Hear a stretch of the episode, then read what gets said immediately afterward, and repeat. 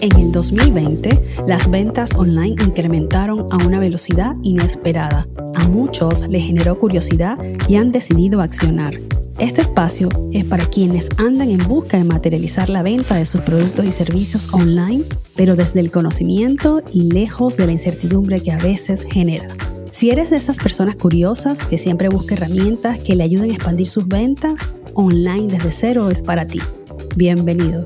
Mi nombre es Geraldine Rivas y ayudo a personas a vender online desde cero. Que lo disfrutes. Bueno, mi invitada de hoy llegó a Estados Unidos en el 2011 desde Venezuela para estudiar la carrera de psicología, título que obtuvo en el Queen College de Nueva York. Siempre le gustó estar frente a la cámara, cosa que me consta porque trabajó conmigo en el último año de high school y siempre vi en ella ese talento. Trabajar desde casa en el 2020 le permitió tener tiempo de impulsar su marca y la de otros que buscaban incrementar sus ventas online en la crisis que imperaba en Nueva York durante la pandemia. Ella es Pamela García. En las redes podemos conocerla como Pameluna. Pero dejemos que sea ella quien nos cuente cómo fue que todo comenzó. Bienvenida Pamela y gracias por aceptar mi invitación a mi primera entrevista todo un reto. Ay, gracias a ti por la invitación. De verdad que esto me tiene súper, súper contenta y nada, ser la primera para mí un honor. Así que gracias a ti. Bueno, como mencioné, Pamela trabajó conmigo en Venezuela cuando ella ya estaba por salir de bachillerato, como lo conocemos en Venezuela, y pues siempre tuvo ese talento de posar, de vestirse como todas nos queríamos vestir, de tener esa chispa, de siempre mm, tener sus habilidades para demostrar lo que por dentro era Pamela. Entonces, la he querido traer hoy de invitada porque hay puntos interesantes a través de la venta online que están relacionadas a cómo promocionar esos productos de una marca asociados a tus valores. Y eso es lo que realmente Pamela hace en este momento. Cuéntanos, Pamela, cómo es tu trabajo, cómo eso empezó, cómo tú descubriste que adicionalmente tu carrera de psicología y tener tu trabajo habitual podías dedicarle tiempo a esto. Bueno, para mí el enfoque inicial que yo siempre tuve era más como el modelaje. Era algo que a mí siempre me gustaba como posar, estar enfrente de una cámara. E incluso cuando yo me vengo a los Estados Unidos, específicamente a Nueva York, era como que, o sea, vengo a la capital de la moda y a pesar de que siempre, como que el plan inicial era yo vengo a estudiar, yo vengo a hacer una carrera, siempre estaba como que esa vocecita me decía como que, bueno, pero también puedes hacer esto. Lo interesante es que en los primeros años más bien no me terminaba de dar la oportunidad de intentarlo y dejé que muchos los miedos me ganaran porque nunca llegué como a ir a un casting o a hacer cosas porque más bien yo sentía como que no soy suficientemente alta o me falta esto, me falta lo otro y dejé que los miedos me frenaran mucho. Y no es hasta como el 2014, estábamos en un periodo de mudanza de la casa donde yo vivía antes a un nuevo apartamento y en el interín tenía más tiempo libre empiezo a descubrir esto de los blogs. Yo no sabía nada de eso y mi idea original era como que, ah, son personas que montan fotos, se ven lindas y les regalan productos y eso es lo que yo quiero. Y ya con los años me voy dando cuenta que no era la mentalidad adecuada porque esa era la idea que yo tenía. Es como que montas fotos, te regalan cosas y listo y ya está. Ok. Abro mi primer blog que se llamaba The Coco in Wonderland Blog pero fue algo que no fui tan constante, entonces estaba la mezcla como de la falta de constancia y no tener un objetivo claro. De repente posteaba un par de fotos, de repente no posteaba nada como en tres meses, de repente volvía a postear y así. Y creo que el hecho de no tener un objetivo claro y una idea de a dónde quiero ir no me permitía avanzar de la mejor manera. No estaba siendo tan constante y dejé que las otras responsabilidades de mi vida fueran como lo principal y esto fue muriendo poco a poco, por así decirlo. Llega el 2020, la pandemia como todos sabemos, tengo la oportunidad de empezar a trabajar desde casa y obviamente ese ritmo de vida rápido de una hora de ida, una hora de vuelta, ir al gimnasio, esto era tiempo que estaba aquí y ya después de como que mi 9 a 5 era como, ajá, ¿y ahora qué hago? Y como tú bien sabrás, yo soy una persona que yo tengo que estar haciendo de todo, yo no me puedo quedar tranquila. Y en los primeros días era como que perfecto, uno duerme un poco más, se pone a trabajar en pijama, qué maravilla, y ya las semanas es como, necesito hacer algo más con mi tiempo. Exacto. Y más bien fue mi esposo el que me dice, oye, pero a ti siempre te ha gustado esto como de, del blog, de las redes sociales, ¿por qué no le das otra oportunidad? Y justamente en ese interín de las personas que yo empiezo a seguir que se mueven más en este mundo, descubro a una blogger venezolana que recién se había mudado acá a Nueva York, se llama Vanessa Zambito, y ella estaba haciendo unos cursos justamente para el que quiera empezar en redes, no sabe cómo, como aquí yo te explico cómo hacerlo. Y tomé ese primer curso, fue una clase como de dos horas, pero recibí tanta información útil que yo dije como que, ok, aquí hay algo. Aquí hay algo, esto es lo mío. Exacto, era como que me faltaban las piezas y con ella hice otros cursos, después también por podcast justamente, que es algo que empiezo a escuchar a raíz de la pandemia, descubro el podcast de Erika de la Vega, a través de ella descubro a Verónica Ruiz del Viso, empiezo a tomar sus cursos, justo nosotras coincidimos en uno también. Entonces fue como que el empezar a invertir en mí el empezar a invertir en esto que quería, porque otra idea errónea que yo tenía, y no sé si a otras personas que están trabajando en esto les pase, que es como que, ok, yo quiero que me llegue todo gratis, pero yo no quiero invertir nada. O sea, es un negocio, le tienes que invertir. No te estoy diciendo que te tienes que gastar la millonada, y algo que siento que todos los mentores, todas las personas en las que he aprendido te dicen es, empieza con lo que tengas. No tienes que tener el equipo más caro, no tienes que tener la cámara último modelo, con lo que tú tienes puedes empezar. Y ahí fui arrancando, como te digo, invertí en estos cursos, los empecé a poner en práctica todo lo que me enseñaban, empecé también a conectar con otras personas que estaban en la misma onda, que era una pieza que también me faltaba, sobre todo tener personas aquí porque es muy fácil caer en el, pero no tengo quien me tome la foto sí. y no tengo con quién hacer esto. Entonces se fueron uniendo todas las piezas y de manera más constante tengo poco más de un año haciendo esto. Ahora, yo veo tu perfil de Instagram y mi impresión es, esto es un modelaje profesional. Ah, eh, o sea, estas fotografías son las que yo quisiera tomarme todos los días, porque aparte yo estoy consciente que lo haces muy natural, porque te conozco hace tiempo, pero la verdad es que la locación, o sea, te cayó como anillo al dedo, porque Nueva York es la ciudad del fashionismo, Total. de la moda, y siento que esas fotos pegan con lo que tú eres, con lo que es la ciudad. Y he traído este tema porque justamente en la venta online, pues la parte visual es muy importante. Entonces, quería saber, en ese caso, por ejemplo, no, esas son fotos que nosotros no planificamos, sino que buscamos una locación que se adecue a lo que queremos promocionar. ¿Cómo funciona eso? O sea, ¿cómo funciona ese mundo? Porque de repente tú estás arrancando, pero estás con gente que ya tiene tiempo en eso. ¿Cómo hacen esas personas? O sea, mira, vamos a ir a, hoy a tomar fotos de este sitio o mira, quiero hablar de este concepto de moda, este tipo de ropa. ¿Cómo hacen? Sí, o sea, y, yo creo que esa es una de las cosas, y hasta a mí me llegó a pasar antes de entrar en esto, que uno lo veía como que, hay esta gente que lo que hace es me tomé un selfie con esto y ya está. Y me pagaron. Y uno que está trabajando en una oficina y se parte el lomo y es como que no me pagan lo suficiente. Y estudiando. Sí, exacto. Pero lo que la gente no se da cuenta es que detrás de esa foto, que a lo mejor uno cree que, ay, muy casual aquí, ya es como que hay toda una preparación, sobre todo las personas que ya lo están haciendo de una manera más profesional, porque hay personas que yo conozco que lo hacen más como hobby, porque es algo que les gusta y ya, y no te digo que no haya una planificación previa, pero quizás no es tanto como la persona que ve esto como un negocio, como esto es algo que a mí me trae ingresos, esto es algo de lo que yo eventualmente puedo vivir completamente. Entonces, por lo menos cuando a mí me ha tocado promocionar, traigo a colación que sí, este producto. O sea, esta es una marca a la que yo le hago publicidad, les creo contenido. Entonces, hay una preparación previa. Muchas veces cuando las marcas te dicen, mira, quiero que me crees un contenido para este producto, te dan un deadline. O sea, te dicen, mira, necesitamos el Mm, contenido posteado en dos semanas, por ejemplo.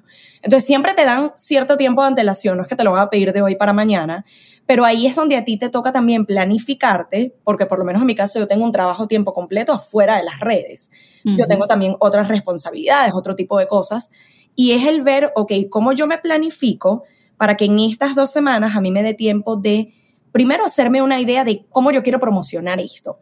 Porque en- detrás de toda foto siento que tiene que haber como alguna idea. Yo a lo mejor me voy a la página de esa marca a ver, ok, qué tipo de colores ellos utilizan, qué tipo de contenido ellos repostean, qué elementos yo veo allí que yo pueda incorporar en mis fotos. Mm, si yo voy a hacer una foto solo del producto, usualmente tú no ves la foto en, esas páginas que ya es más profesional como un fondo vacío el producto y ya. O sea, siempre hay algún tipo como de prop de unas flores, un espejo. De elementos, ok. Entonces, hasta eso. Planificar como, que ¿qué elementos ya yo tengo en casa que puedo utilizar? Si necesito comprar otras cosas, ¿cuándo las puedo comprar? Todo eso entonces lleva una planificación previa que yo personalmente lo hago días antes del día de las fotos. O sea, para mí el día de las fotos es solo hice las fotos, las edité, es como ya el paso final. Oh, Pero unos días antes ya yo me planifico el concepto, ver qué materiales voy a necesitar. Si yo sé que voy a, por ejemplo, tomar las fotos el día de hoy, domingo, ¿cómo va a estar el clima? Yo quiero luz natural, eh, va a estar soleado, va a estar nublado, eso puede hacer conflicto con el plan que yo tengo. Entonces, todo eso sí lleva un plan previo y hasta la manera de el ángulo de la cámara. Si es algo de que yo me puedo tomar las fotos solas con un trípode, si es algo de que, mira, no, necesito cierto ángulo de que alguien más me tome la foto. Entonces, son muchos elementos y yo creo que cuando las personas están empezando en esto, quizás no tienen una idea de todo esto que va atrás. Yo solo ven la foto bonita y ya, y es como que, ah, yo puedo también. Es como... Así como la veo yo, pues eso quedó bellísimo, pero la verdad no tenía ni idea que hay detrás de eso. Exacto, exacto. Hay todo un proceso. Pero a la vez es un tipo de servicio que es accesible en el sentido de que, oye, quizás puedo contactarla a ella porque ella tiene un nicho de mercado que me interesa, beauty, entonces vas específicamente a una persona que te va a impulsar tu marca o va a hacer el trabajo para tu marca, para tus productos desde su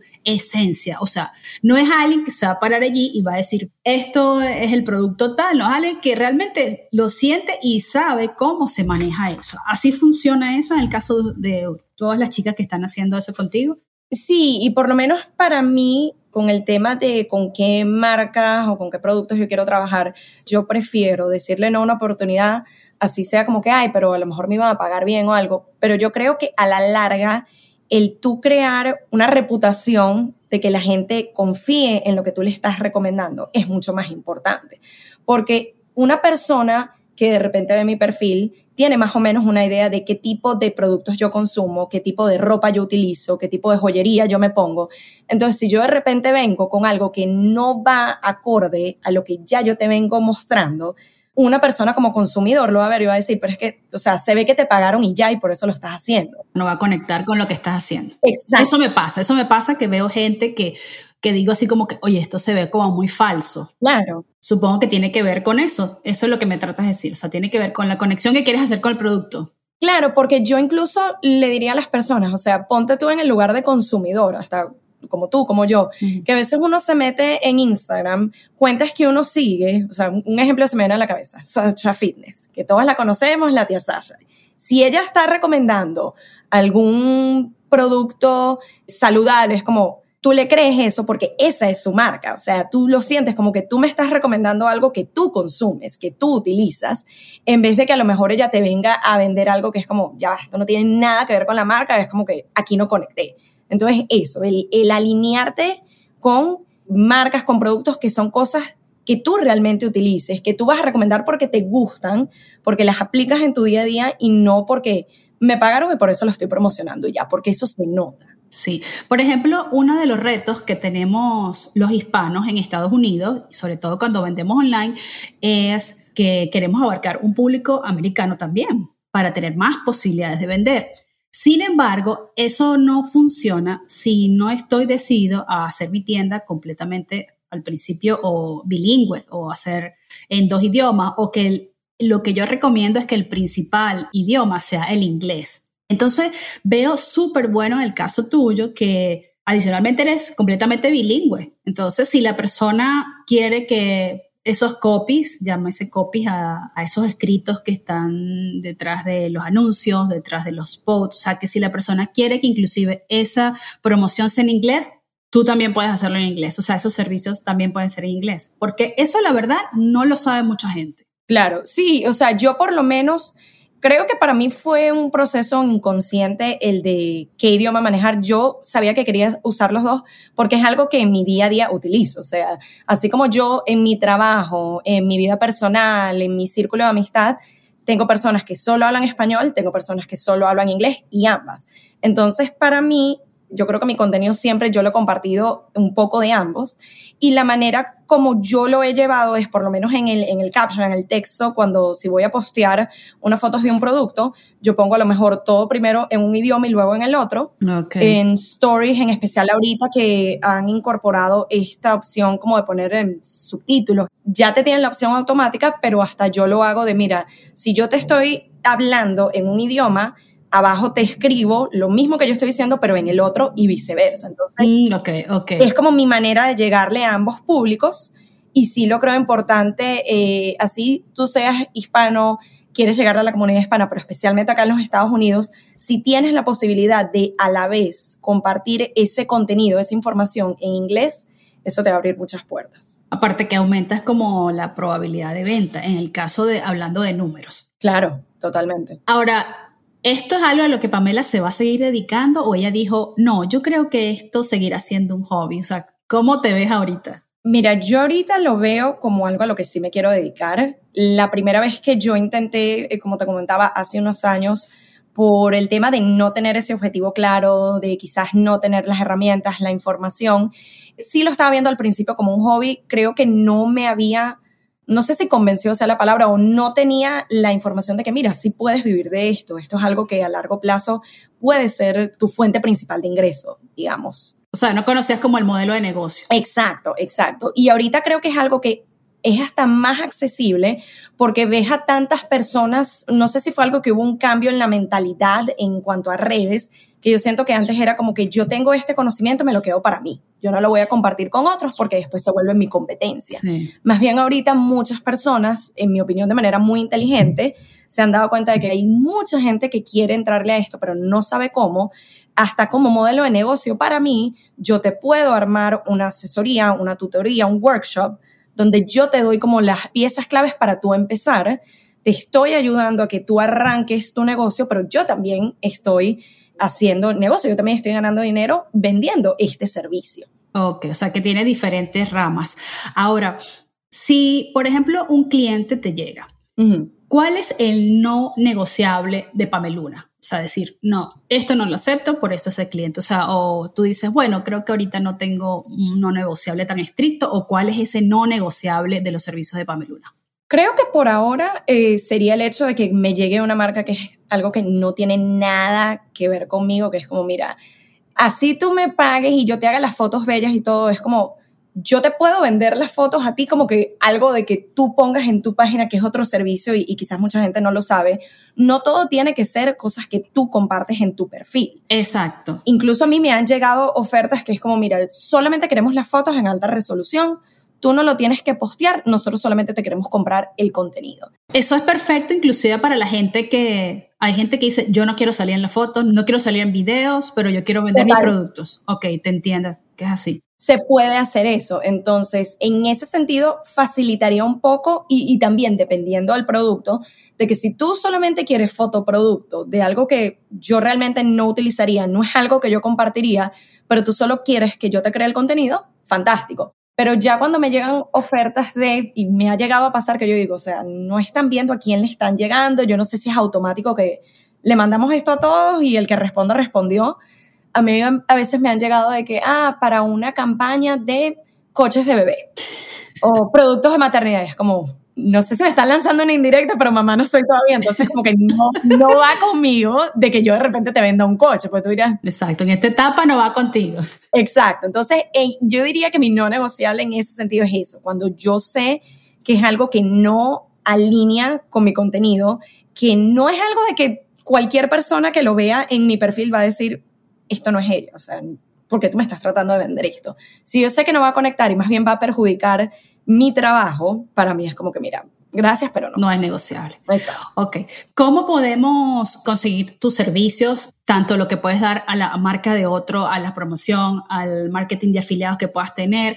¿Cómo es ese proceso? ¿Te escriben un correo? ¿Te contactan por redes sociales? ¿Cuáles son? Sí, mi red social principal es Instagram, eh, me consiguen como pameluna.g y la ventaja es que ahora, o bueno, hace tiempo en Instagram te da allí la opción de contacto. O sea, si tú te vas al perfil, te da la opción de mi correo directamente, ahí tú me puedes mandar un correo, me escribes sea tu propuesta o el tipo de servicio que tú estás buscando y allí entonces negociamos cómo yo te puedo ayudar, cómo yo te puedo brindar ese servicio.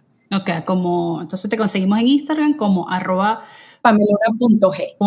Perfecto. Bueno, al principio de esta entrevista yo le pregunté a Pamela cómo ha sido el proceso de hacer lo que te gusta, porque yo estoy consciente y, como te conozco sé que igual amas tu trabajo, amas tu carrera, pero esta parte ha sido algo que tú dices, yo amo hacer esto, siempre lo quise hacer. ¿Cómo fue o cómo ha sido ese proceso? Ese proceso es en línea recta, ese proceso comenzó como tú quisiste, tuvo altibajo y me encantaría que hasta nos hablaras desde el punto de vista de la psicología. O sea, ¿eso te sirvió a ti, tu carrera o lo que tú sabes te sirvió a ti para decir, no, este, esto me va a salir como yo quiero que salga o, o este proceso es igual para todos? Yo creo que fue más por el lado de la psicología el empezar a hacer un, como un autoanálisis de qué era realmente lo que yo quería, el por qué yo estaba haciendo esto, cuál era la finalidad. Y yo creo que cuando yo empecé a hacer como que ese trabajo interno, eso fue lo que a mí me permitió establecer más las bases de mi trabajo en redes sociales. Porque antes, como te digo, una de las piezas me faltaba era eso, era no tener un objetivo claro y no saber a dónde iba y solamente me estaba yendo como por la parte más superficial de yo quiero que me regalen cosas, es como obvio, todos queremos que nos regalen cosas, pero hasta en ese sentido, cuando tú te pones a ver ahorita que influencers, creadores de contenidos cobren por este tipo de servicios. Gente que dice, ay, pero te están mandando productos gratis. Como, ok, yo no pago la renta con productos gratis, yo no hago mercado con productos gratis. O sea, hasta en ese sentido darse cuenta de, mira, mis servicios tienen un valor. Como que tú tienes que darle ese valor primero para que otras personas también se lo den. Tú tienes que saber qué es lo que te gusta de esto. O sea, es algo que te da felicidad y es un hobby y ya, o es algo que te disfrutas, aun si a lo mejor al principio, que le va a pasar a todos, al principio no estás recibiendo un centavo de esto, sino que lo estás haciendo porque te gustó y ya, a pesar de eso, y lo veas como que, ok, lo quiero seguir haciendo, quiero seguir creciendo en esto, quiero llegar a este punto. O sea, decidiste intentarlo, experimentarlo y vivir la experiencia. Total, total. Entonces, sí, eh, definitivamente no ha sido un proceso lineal para nada, que es algo que quisiera que las personas que escuchan este podcast les llegue ese pedacito de que si tú de repente ibas como que todo iba súper bien, íbamos subiendo y de repente como que hiciste así, es parte del proceso, es totalmente normal, no lo veas como que solamente me pasó a mí, ya es como que no. Incluso lo que tú me habías dicho del dibujo, de cómo sería, cuando yo lo estaba haciendo era ver ese que de repente medio que subió, medio que bajó, medio que subió, se quedó como estancado un rato, que también pasa.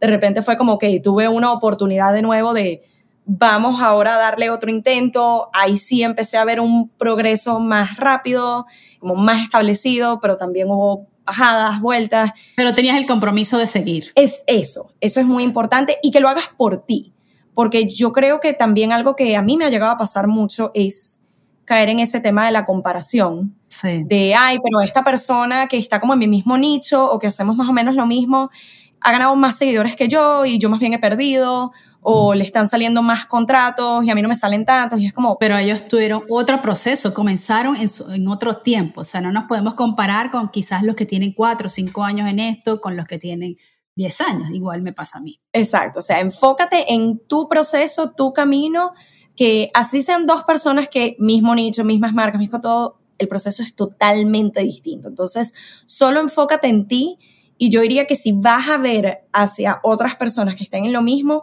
no los veas como competencia o como punto de comparación, velos como inspiración apóyate también de esas personas, conecta con esas personas, ve a lo mejor como dices tú, ella tiene cinco años más que yo haciendo esto, pero mira, esto le funcionó, ok, a lo mejor es algo que yo puedo replicar a mi manera. Entonces, todos esos aspectos son importantes. Bueno, de hecho es lo que yo he querido hacer con este podcast, que sea como un grad networking. Capaz que traigo gente que hace lo mismo que yo, pero esto tiene muchas especialidades, muchas ramas, entonces sentir que es una amenaza, más bien es una manera de compartir lo que los demás hacen en tu propio mercado. Eso es súper interesante. Entonces, por eso es que yo he querido que este podcast sea un networking. Bueno, Pamela, me encantó haberte tenido aquí. Creo que esta entrevista le va a gustar a mucha gente y sobre todo la gente que ya nos conoce porque sabe la historia de, nuestra amistad y bueno, lo que pudimos compartir mientras trabajábamos. Totalmente. Entonces, un millón de gracias y espero que hayas disfrutado esta primera entrevista. Demasiado. Mil gracias de nuevo por tenerme. Si quieres seguir conociendo más sobre la venta online, suscríbete para que no te pierdas ningún episodio. Déjame un comentario si deseas que aborde un tema de tu interés, porque esa es la idea de este espacio, que aprendamos todos. Sígueme por Instagram como arroba y hazme saber si te gustó este contenido. Hasta el próximo episodio. Nos vemos.